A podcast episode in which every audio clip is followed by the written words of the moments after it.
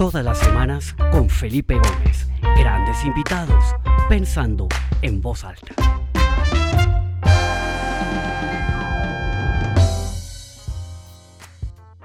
Bueno, bienvenidos a todos los que se comienzan a conectar desde distintas partes del mundo. Vea gente que se conecta desde Europa, Estados Unidos, Colombia, México, Perú, Argentina. Bienvenidos todos a esta nueva edición del programa Pensando en Voz Alta. Como siempre, todos los martes aquí conversando de una manera casual, sin libreto, sin preparación, con un invitado o una invitada especial de alguna parte del mundo. Siempre de una disciplina diferente, tratando de entender la mirada de distintas personas frente a todo lo que nos está pasando. Una época interesante, compleja que nos ha tocado vivir. Y ya estamos en el episodio número 65 de este programa. Ya llevamos bastantes eh, invitados. Ha sido un viaje fascinante. Eh, entonces, pues, una gratitud inmensa a los que están aquí conectados semana tras semana, a los que se conectan por primera vez. Bienvenidos. Esta es su casa.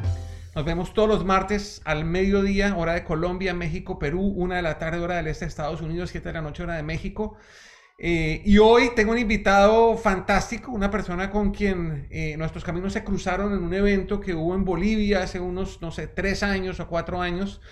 Eh, y compartimos el escenario en ese gran evento, un evento, había 2.500 personas y Carlos dio una presentación que me impactó muchísimo sobre marketing generacional, multigeneracional y explicando un poco las perspectivas de los consumidores desde las diferentes generaciones, desde la óptica de las diferentes generaciones.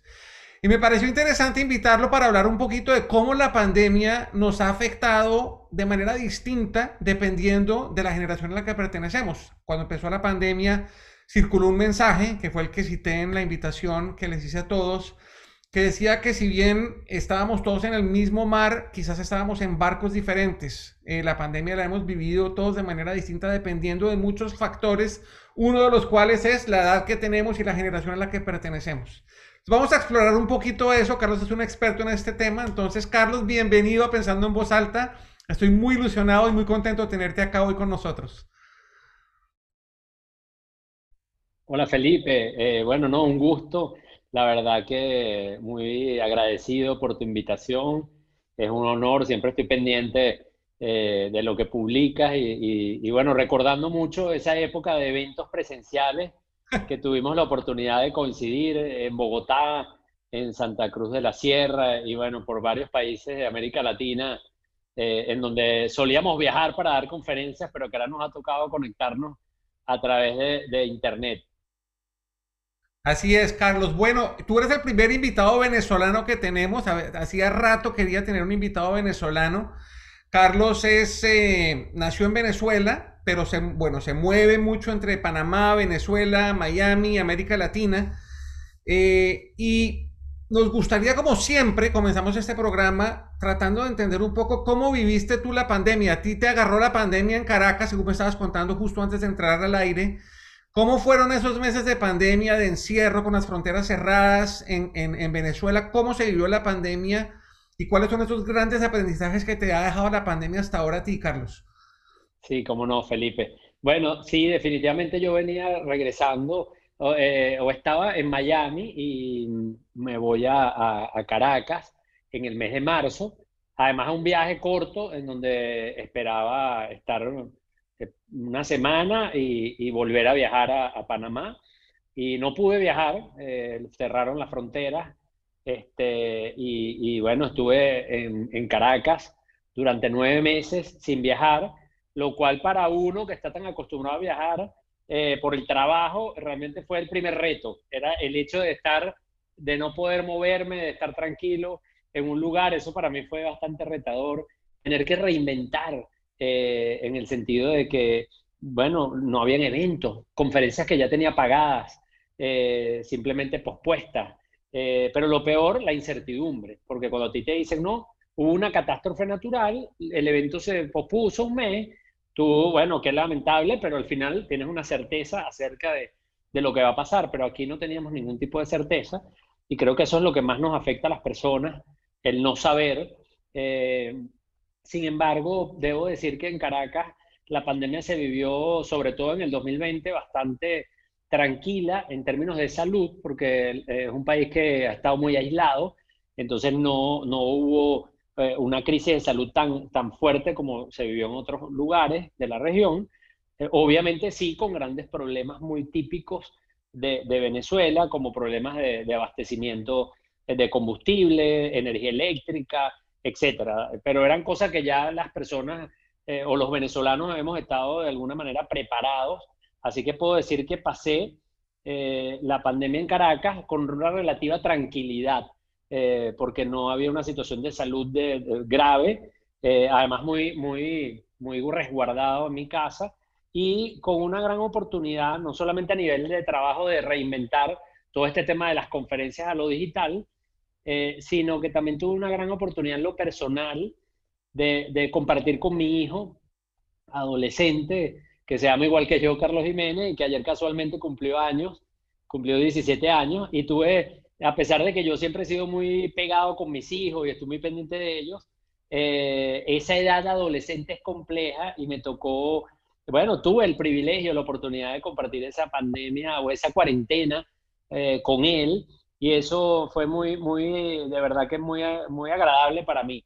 Tuve que cocinar, tuve que, bueno, encargarme del hogar directamente porque la gente que nos ayudaba no, no iba a la casa por, por precaución. Y, pero ese compartir, de preparar la comida, de atenderlo, de compartir con él muchas cosas, la verdad que fue una experiencia que, que recuerdo con mucho cariño. O sea, dentro de la situación angustiosa, realmente esa fue la gran ganancia para mí, la gran oportunidad de compartir con mi hijo justo antes, antes que se vaya a vivir a Europa para estudiar en la universidad. Así que eso lo recuerdo con mucho cariño. Increíble, Carlos. Un gran tesoro, seguro esos recuerdos y ese tiempo pasado de calidad, tiempo de calidad pasado con tu hijo, maravilloso. Bueno, Carlos, acá el tiempo vuela, entonces te sugiero que entremos en materia. Cuando yo te vi en ese escenario allá en, Bolivia, yo me acuerdo que tú hiciste una radiografía muy eh, interesante y muy original sobre cómo las personas, dependiendo de su generación, eh, estaban adoptando ciertos patrones de consumo, ciertos patrones de eh, uso de la tecnología, etcétera, etcétera. ¿Por qué no antes de hablar de cómo la pandemia afectó a las diferentes generaciones, nos cuentas un poquito de ese trabajo que tú has hecho tan profundo de estudiar las generaciones y cómo se comportan desde la perspectiva del consumidor ante todo lo que está pasando con la revolución digital, la transformación digital, etcétera, etcétera? Danos un poquito de contexto y luego si quieres nos metemos en el efecto específico de la pandemia.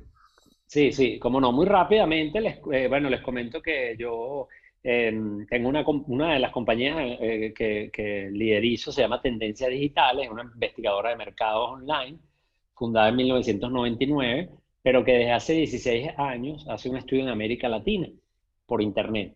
Desde el año 2005 hacemos una encuesta que hoy día cubre más de 15 países, eh, desde México hasta Argentina y Chile en el sur, eh, y este estudio, eh, que se hace una vez al año, el año pasado, debido a, lo difícil que era y la necesidad de comprender muchas cosas, eh, hicimos tres mediciones que en total representaron más de 30.000 entrevistas y eso nos permitió entender no solamente lo que siempre indagamos en ese estudio, que tiene que ver con el uso de las tecnologías y cómo se comportan los consumidores, sino también en este caso, cómo la gente vivió la pandemia. Entonces, por eso el año pasado algunas de las conferencias que yo di con base a este estudio fueron vida después, vida después del COVID-19, este, la pandemia y retos para las empresas en la nueva normalidad. Este, hablamos mucho de esos temas con base a estos estudios, que además siempre, lo, o de, vamos a decir, de unos cuantos años para acá, cuando tú me viste hablando de esto, era en el 2018, pero ya nosotros desde el 2012 veníamos estudiando esto, 2011, eh, porque nos interesa mucho la perspectiva de las generaciones, que son realmente grupos que, que, se criaron, que crecieron en contextos culturales diferentes y por eso tienen cosas entre sí similares, pero que las diferencias de otras generaciones, de otros grupos. Entonces, es un tema que hemos venido estudiando mucho desde la perspectiva de ayudar a la gente de negocios y de marketing a conectar mejor con esos consumidores que se diferencian y a la gente de recursos humanos y las organizaciones a entender mejor cómo está eh, también conformada eh, su, su, organización. Pero esto nos toca a todos, porque incluso en la familia, eh, yo daba el ejemplo de, mi hijo coexistiendo con él, que es un Z, bueno, tenemos que compartir nuestras distintas generaciones. Yo, por ejemplo, soy X. Mi, mi pareja es X, que por cierto nos tocó estar separados en la pandemia ella estaba en Panamá yo en Venezuela. Mis hijos, uno, uno está en el border de Millennial y Z y se diferencia mucho del otro que es Z, que, es más chiquito, que es el que acabo de mencionar. Entonces, al final, eh, esto toca el individuo, la familia, la organización en la que se desempeña, el mercado. Y por eso es tan importante entenderlo, porque lo que está pasando es que hay un cambio de paradigma en cómo la gente se comunica y lo que espera de las marcas y de las empresas. Y si nosotros no entendemos eso, nos estamos quedando hablándole a la pared o a un grupo de consumidores que ya no son la mayoría, que ya no son los que tienen mayor poder de compra, pero nos podemos desconectar de nuestros propios colaboradores y de nuestros hijos, de nuestros padres. Entonces es muy importante este tema y entenderlo es clave.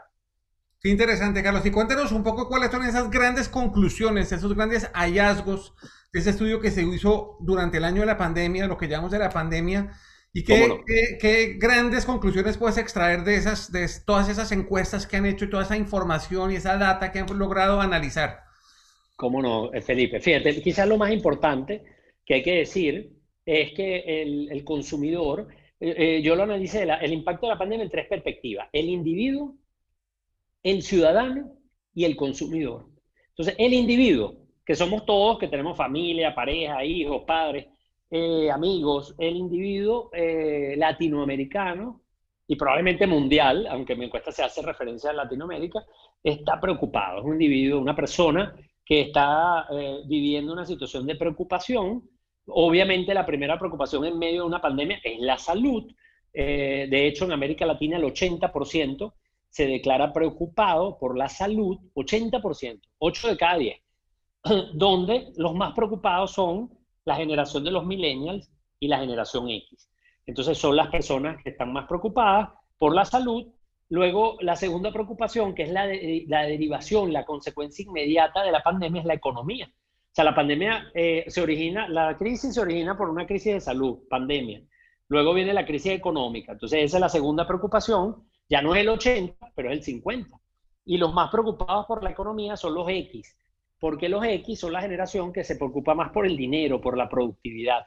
Para los oyentes, para toda la gente que nos está viendo, eh, solamente de manera de recordatorio, para los que no lo saben, la generación Z son los más jóvenes, que son personas que ahora oscilan entre los 11 y los 25 años. Luego vienen los millennials, que son muy célebres, que están entre 26 años, pero que ya los mayores tienen 40 que mucha gente los asocia con unos muy, muy jovencitos, pero ya llegaron a los 40 años los millennials. Luego vienen los X, que tienen de 41 a 55, y por último los baby boomers, que son las personas que nacieron luego de la Segunda Guerra Mundial con eh, más de 55 años y hasta 75. Entonces, la preocupación es la salud, la segunda es la economía. Por ejemplo, los Z, ¿qué les preocupa? La salud también, la economía, los más jóvenes. Pero ¿sabes qué les preocupa muchísimo? A un 50%, igual que la economía, no poder salir, ¿Por qué? Porque son generaciones más jóvenes que están en una edad muy gregaria y en donde para ellos la mayor angustia es no poder salir. Entonces, el individuo está preocupado, el individuo está ansioso. De hecho, los más ansiosos son los más jóvenes. El 48% de los Z y el 50% de los millennials se declara ansiosos. Este, y además hay una cosa que me llama mucho la atención, que los más jóvenes se declaran irritados, molestos. Es decir, normalmente el miedo, la frustración son son emociones paralizantes, pero la rabia, la ira, es una emoción que activa, porque la gente tiene, está molesta, entonces los más jóvenes también están molestos, sienten que esta crisis les está impidiendo eh, vivir este momento, que es su momento, eh, y esto está generando ese, ese cóctel de emociones. Entonces ese es el individuo.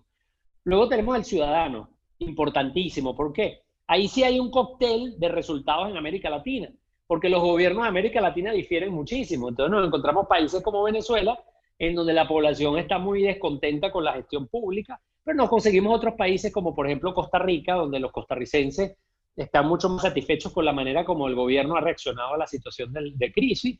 Entonces, pero en general podemos decir que el ciudadano latinoamericano desconfía de las autoridades, desconfía de los gobiernos.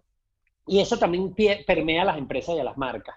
Este, y por eso eh, desconfía un poco de la publicidad tradicional y le gusta mucho asociarse con gente que hable de las marcas, con influencers, y cree más en sus amigos que en la publicidad tradicional.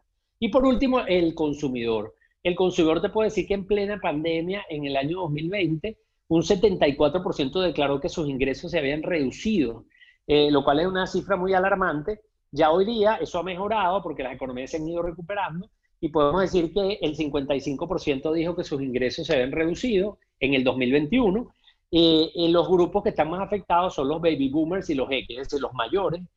Este, eso en la parte económica. Y una consecuencia inmediata de esto es que ese consumidor busca descuentos, pero también hay una gran merma en la lealtad de las marcas, hacia las marcas.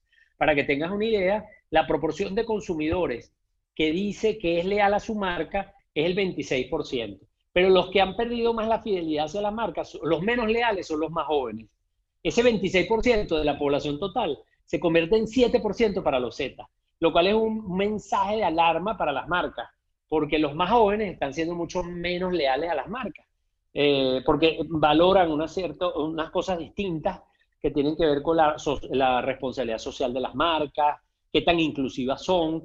Y hay muchas marcas, sabemos, que no están pasando esa tarea, esa prueba de cara a los consumidores. Entonces es un poco un gran resumen de lo que, de lo que estamos viendo, que está pasando en América Latina y que sí hay grandes diferencias en términos de las generaciones, Felipe. No sé si me quieres preguntar algo específico sobre esto.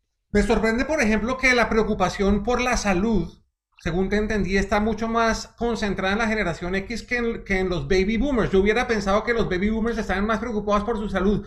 ¿Cuáles esa, esa, eh, esos hallazgos específicos de los baby boomers que serían importantes resaltar, Carlos? Mira, sí, los baby boomers lo que pasa es que también eso lo medimos en la encuesta. Eh, hay que recordar que los países cuando empezaron a vacunar, los primeros en recibir la vacuna fueron los, los mayores de edad. Entonces, claro, la proporción de, de vacunación en los baby boomers es mayor. Entonces, no es que no les preocupe, ojo, eh, aquí no hay tantas variaciones en la salud. El 80% en promedio está preocupado. El baby boomer es un poco menos, pero es 75. Entonces, tampoco es que, no es, eh, tampoco es que está despreocupado. Pero a ese grupo le preocupa un poco menos porque es un grupo que se resguardó, es un grupo que recibió las primeras dosis de vacuna, eh, mientras que, y los jóvenes también estaban menos preocupados, los más jovencitos, porque el riesgo al principio era menor en esos grupos, entonces, el mayor riesgo, la mayor preocupación se ubicó entre los X y los millennials, es decir, las personas que están entre los 26 y los 50 eh, y 55 años aproximadamente. ¿okay? Esos son los grupos más preocupados por la salud. Ok. Una cosa también que me llama mucho la atención es el tema que hablabas de la confianza. Y es un tema que he venido tratando de entender mejor. Hace unos dos años escuché en Nueva York a una mujer que se llama Rachel Grossman, o Grossman, no recuerdo bien el apellido, Em, que escribió un libro muy bueno que se llama ¿En quién podemos confiar? Who can we trust? ¿No? Y, habla un poco de cómo eh, los patrones de confianza han cambiado de una manera eh, dramática en los últimos 5 o 10 años y cómo estas nuevas generaciones, los millennials, la Z, etcétera, etcétera, ya tienen una visión muy diferente a la que teníamos los baby boomers y los de la generación X frente a, a lo que nos genera confianza. Entonces, por ejemplo, yo decía que estas nuevas generaciones no confían en los gobiernos, no confían en los sistemas financieros tradicionales. Bueno, es un estudio interesantísimo y me interesaría conocer qué hallazgos pudiste tú extraer en tu estudio frente a esos, a esos patrones de confianza, cómo se han movido específicamente en América Latina. Eh, y de cierta manera, ¿cuáles son las consecuencias de esos, de esos eh, eh, alteraciones en los patrones tradicionales de confianza como los hemos conocido por tantos años? Cómo no. Eh, fíjate, Felipe, que lo exacto, aquí hay una ruptura importante, de, eh, hay un cambio de paradigma en términos del marketing, porque si tú analizas la generación de los baby boomers y los X, fuimos generaciones que nos acostumbramos a escuchar a la marca hablando de sí misma. Entonces, por eso un baby boomer le gusta la marca eh, que cumpla su función, pero es decir, habla del producto. El X quiere precio-valor y eso es más que más producto, porque precio eh, forma parte del producto y del producto eh, en sí mismo. En cambio, las generaciones más jóvenes, cuando tú les dices qué esperas de las empresas, no hablan de los productos, no quieren saber tanto del producto, quieren que el producto o la empresa hable de ellos mismos, de los consumidores. Entonces un millennial dice, yo quiero que la marca hable de mí, que me comprenda, que me anticipe. Por eso la inteligencia artificial va a ser tan impactante y tan revolucionaria en términos del marketing. Y los Z que dicen, yo quiero que las marcas y las empresas sean socialmente responsables, que sean inclusivas. Entonces, eh, eh, ¿qué es lo que está pasando? Un cambio muy fuerte de paradigma en donde ya los más jóvenes desconfían de las empresas que solamente hablan de ellas, que hablan de sus productos, que no necesariamente buscan el bienestar de la gente y por eso hay una tendencia que yo la denomino relaciones éticas, porque el consumidor, el nuevo consumidor dice, no, yo quiero conectarme con marcas que busquen el bienestar de la gente, que respeten a la gente. Este, e, el, consumidor está escéptico y por eso no cree tanto en la publicidad tradicional y está tomando mucho más en cuenta eh, la, voz del, la voz del mercado, que yo llamo, porque la voz de la marca, que es el, lo que dice la marca en la publicidad, es una cosa, pero la voz del mercado es el word of mouth, el boca a boca o boca a oreja, como se le dice en España. Entonces los más jóvenes creen más en eso eh, y por eso hablamos de los, ya no tanto ni siquiera de los influencers, sino de los microinfluencers. Porque ya los influencers, a los más chiquitos, a los Z, ya les suena publicidad tradicional. Entonces, en este caso, la marca, la marca tiene que entender eso y, y tiene que hacer un esfuerzo por, como yo digo, cómo comunicarte en medio del escepticismo, cómo vencer el escepticismo. Entonces, es hablar menos de ti, eh, eh, transformar tu marketing, un marketing en donde tú eh, logras que otros hablen de ti y por eso es tan importante los testimoniales, los reviews, el word of mouth, este, etcétera. Entonces, eso es muy importante y todavía hay marcas que tú lo ves cuando ves las redes incluso, que son medios que están muy hechos para, para el inbound, para atraer, para crear contenido y ves marcas que solamente hablan de sí mismo y, eso definitivamente no está conectando. La confianza es un gran, un gran, una gran divisa en este momento, eh, sobre todo en crisis. Fíjate que los consumidores, cuando les preguntamos en el estudio, ¿qué esperas de una marca? En la base de la pirámide está la utilidad. El consumidor en crisis se hace función, el consumidor en crisis se hace conveniente, busca la conveniencia, que le resuelvan problemas. Se quiere marcas útiles, primer lugar. Pero en segundo lugar, marcas auténticas. La gente quiere marcas que hablen claro, marcas que sean eh, eh, responsables, marcas que den confianza. Y eh, fíjate que por ahí, en ninguna de esas cosas, el protagonista es el producto. Entonces, definitivamente la confianza es clave. Eh, y bueno, hay empresas que lo están haciendo bien, pero definitivamente hay muchas empresas que no comprenden lo que está pasando y ni siquiera tienen una propuesta de valor centrada en el cliente, sino la propuesta de valor tradicional en donde tú te dedicas a hablar de ti mismo, y no de qué es lo que el consumidor necesita y por qué está escuchándote. Y te está dando la oportunidad en un mundo tan complicado de darte esos ocho segundos de atención que le está dando en promedio a un mensaje. Uy, qué cosa tan interesante, Carlos, espectacular. Hablemos un poquito de los millennials. Yo creo que los millennials han estado han mojado tanta prensa, ¿no? Y se ha hablado tanto de los millennials y hay mucha gente muy crítica frente a los millennials que dicen que no, que es una generación que no está comprometida, que no toma las cosas en serio, que es muy ligera. Mi perspectiva y mi visión es muy diferente. A mí me parece que es una generación que claramente está eh, wired de una manera diferente que como estamos wired los de la generación X y los, y los baby boomers. Pero yo creo que tienen grandes cosas de admirar. A mí me encanta mucho la autenticidad de los millennials por ejemplo, en la generación X los baby boomers, esa, esa, ese paradigma de que cuando uno tiene un trabajo hay que cuidarlo y hay que estar ahí, no importa los millennials, si hay algo que no les gusta el trabajo de una vez, ellos van cambiando y van buscando donde de verdad se sienten útiles, se sienten cómodos, se sienten bien recibidos, etcétera. Porque no nos hace una radiografía basada en tus estudios y en tus estadísticas y en tus números de los millennials en América Latina y cuáles son esas, esas características que los hacen una generación tan importante porque, pues como tú bien lo dices, ya los mayores están bordeando los 40 años, están sentados en sillas eh, de, eh, asumiendo posiciones de liderazgo en las organizaciones, en los gobiernos, en las empresas. Y yo creo que hay que entender muy bien esta generación. ¿Cuáles serían como tus apreciaciones generales de las fortalezas de esta generación? Sí, fíjate, ¿por qué se habla tanto de los millennials? ¿O por qué hemos escuchado tanto de los millennials como tú lo dijiste? Primero, porque cuando empezamos a hablar de los millennials, ellos eran la mayoría de la población de América Latina. América Latina, te estoy hablando hace 10 años, cuando los millennials empezamos a hablar de ellos, y quizás hace 5, cuando estaban en su cúspide, eh, los millennials eran la mayoría de la población de América Latina, que es un continente joven. Este, entonces es una razón para hablar de ellos, son la mayoría. Número dos, eh, en, eh, en ese momento se esperaba que iban a tener el mayor poder de compra, que ahora lo tienen. Eh, para que tengas una idea, en, Estados Unidos el 45% de las hipotecas están en manos de los millennials. Y no es muy distinto en muchos países de América Latina, eh, en donde los millennials son los que están comprando coches, son los que están comprando prendas de vestir, eh, etcétera, etcétera. Entonces los millennials tienen una proporción importante de la población, ya no son la mayoría, ahora son los Z. Número dos, tienen mucho poder de compra o la mayor parte del poder de compra. Eh, ya ocupan cargos de, gerencia en muchas compañías. Entonces esas son razones para que hablemos de ellos o los estudiemos. Este, pero lo, quizás lo más interesante es que ellos son la primera generación de nativos digitales.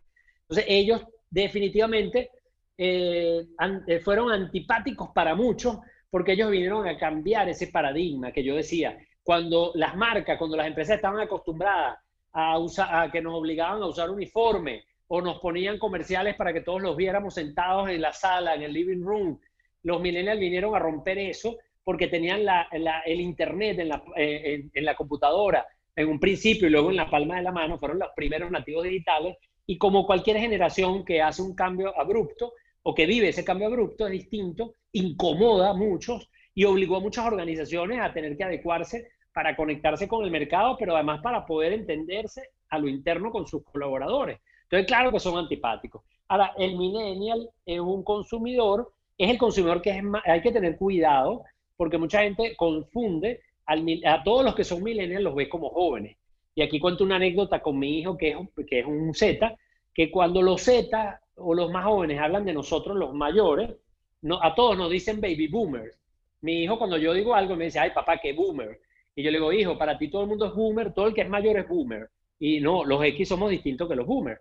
Pero los boomers y los X, a todos los más jóvenes les decimos millennial. Y, y no es así. Los Z son distintos. Entonces mucha gente cree que todos los más jóvenes son los que están solo en medios digitales, que todo lo hacen por internet. No, el Z el, millennial es el que más compra por internet, es el que ama los chatbots. Pero hay algo muy bonito del millennial, porque eso no es negativo, por cierto, lo que acabo de decir. Pero el Z le gusta la tienda, le gusta la parte personal. Pero el millennial tiene algo muy interesante y una palabra que yo adoro, que es la co-creación. Porque el, el, millennial fue el primero que rompió y dijo, no, ya va, tú solo no eres el que aporta, tú solo no eres el que te la sabe. Yo quiero participar. Y ese era el, el, roce, la dificultad con el millennial, que el millennial decía, no, yo también quiero participar. Y muchas marcas eso le incomodaba, porque estaban en el prime time hablando sola, como un monólogo, y el millennial los obligó a bajarse a muchos del pedestal en los medios sociales y a co-crear, a dejarlos participar. Entonces, esa es la gran exigencia que los millennials han traído al mercado y que yo también, como tú, lo veo muy positivo. Eh, por supuesto, los cambios siempre traen retos. Eh, pero eso es un poco resumiendo eh, la importancia que tienen los millennials y por qué han sido incómodos para muchos. Excelente, Carlos. Aquí Alejandro Santos, que está conectado, hace una pregunta muy interesante y que está muy ligada a una conversación que tuve hace unas semanas con Andy Stallman, que también yo creo que hemos compartido el escenario contigo con Andy.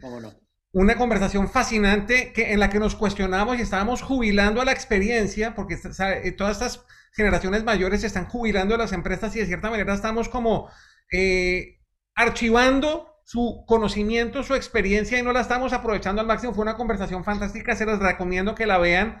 Está ahí en el portal www.pensandoenvozalta.com, Andy Stallman. Y Alejandro Santos pregunta, baby boomers conocen tanto y tienen tanta experiencia, los millennials tienen la fuerza y el impulso.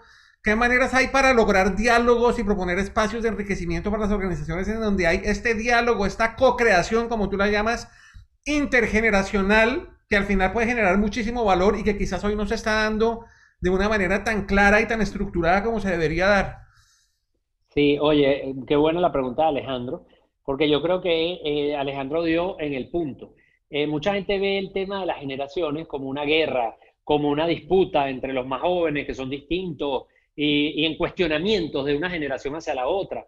Y creo que por allí no va la, la respuesta creo que va por el tema de que cada generación, como es un grupo de personas que se crió, que creció en un contexto cultural, tiene una forma distinta de ver el mundo. Y te voy a decir algo, el mundo al que vamos es un mundo en el que los cambios como son más rápidos cada vez, vamos a, ahorita yo hablo de cuatro generaciones, pero es que eh, ya cada vez vamos a tener más generaciones coexistiendo. Algunos autores hablan de 10 generaciones o incluso 15. ¿Por qué? Porque los cambios son tan rápidos que pensar de que va a haber 15 años, 10 años para que esa gente se parezca entre sí suena iluso. Entonces vamos a tener que acostumbrarnos mucho a esto, a coexistir distintos grupos de población que tenemos perspectivas distintas, maneras distintas de ver el mundo.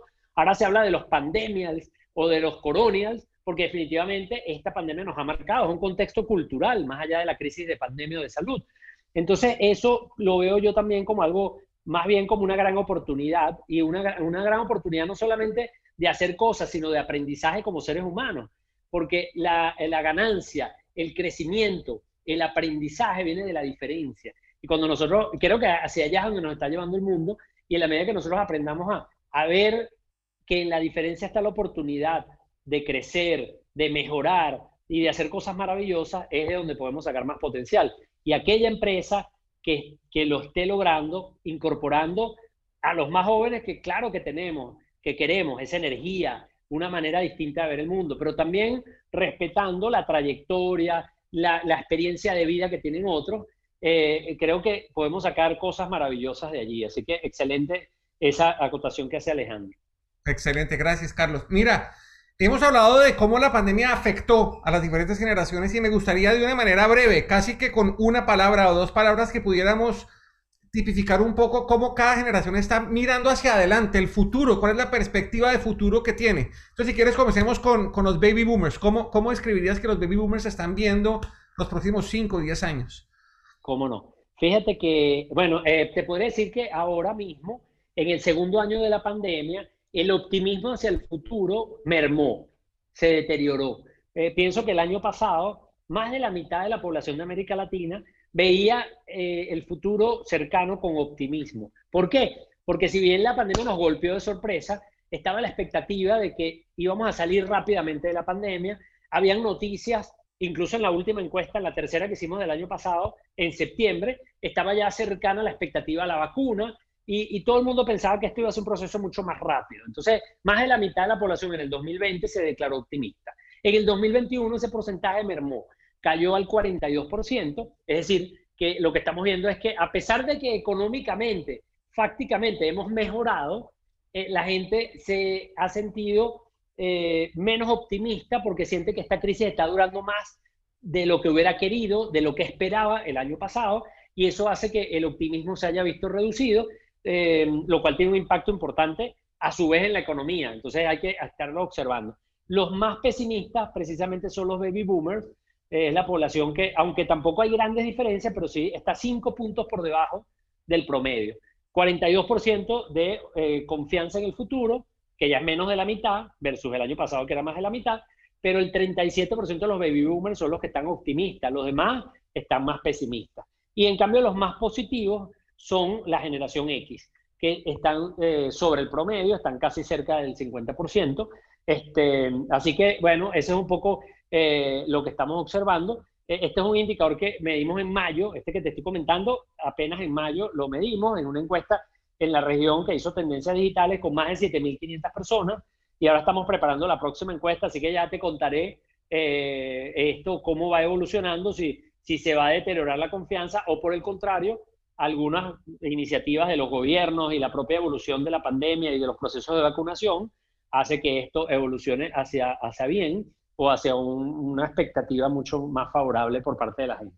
Carlos, si, quisiéramos conocer la más profundidad los resultados de ese trabajo de ustedes, de esas encuestas, ¿hay algo público que se pudiera accesar en alguna página, en algún sitio?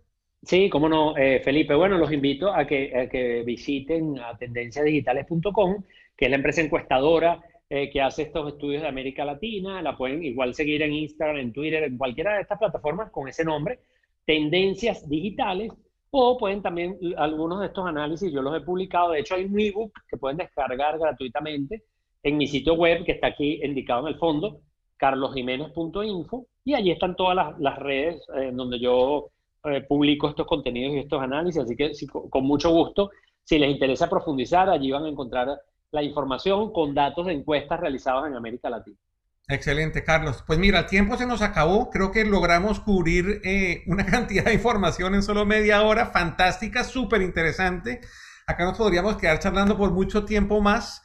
Eh, y antes de extenderte el micrófono para que te despidas y tal vez des tus reflexiones finales, yo simplemente quiero agradecerte a ti por tu tiempo, por tu generosidad y a todas las personas que se conectaron desde distintas partes del mundo para acompañarnos otro martes en Pensando en Voz Alta. Nos vemos de hoy en 8. Esta tarde queda publicada esta entrevista en la página www.pensandoenvozalta.com. al igual que estará anunciado nuestro próximo invitado. Entonces, de verdad, muchísimas gracias a ti y a todos los oyentes y te cedo el micrófono para que te despidas y demos por cerrada esta, eh, este episodio. Gracias, Carlos. No, bueno, muchas gracias a ti, Felipe. Para mí ha sido un gran gusto eh, no solo ver, solamente verte, sino poder hablar de este tema que sabes que me apasiona muchísimo eh, y, darte la, más bien el agradecimiento por la oportunidad de dirigirme a tu audiencia. y bueno, esperando que todos eh, puedan eh, adaptarse y, sacar el mayor provecho de esta crisis, porque eh, las crisis, como dice Jared Diamond, simplemente son retos que nos obligan a buscar nuevas maneras de hacer las cosas, porque ya la manera que estábamos empleando no es suficientemente efectiva. Así que la invitación es esa, a soltar un poco y a buscar la manera de, de, adaptarnos a este nuevo entorno que es tan retador eh, pero eso obliga o nos exige que nos preparemos. Esto no llega por generación espontánea ni como un maná del cielo, eh, independientemente de las creencias que tengamos cada uno, tiene mucho que ver con nosotros, de cómo nosotros percibimos la crisis, pero también cómo nos preparamos con, eh, obviamente, con, con, ciertas habilidades, pero también con apertura, con curiosidad acerca de, bueno, de lo que está pasando y de cómo esto eh, impacta nuestra vida en lo cotidiano, en nuestra casa, pero también en nuestra organización y obviamente al mercado y a nuestros clientes. Así que esa es la invitación y bueno, quedo totalmente a las órdenes para cualquiera que quiera eh, seguir la conversación acerca de este tema. Felipe, un gran abrazo. Gracias, Carlos. Un gran abrazo, espero verte muy pronto y a todos nos vemos la semana entrante. Chao.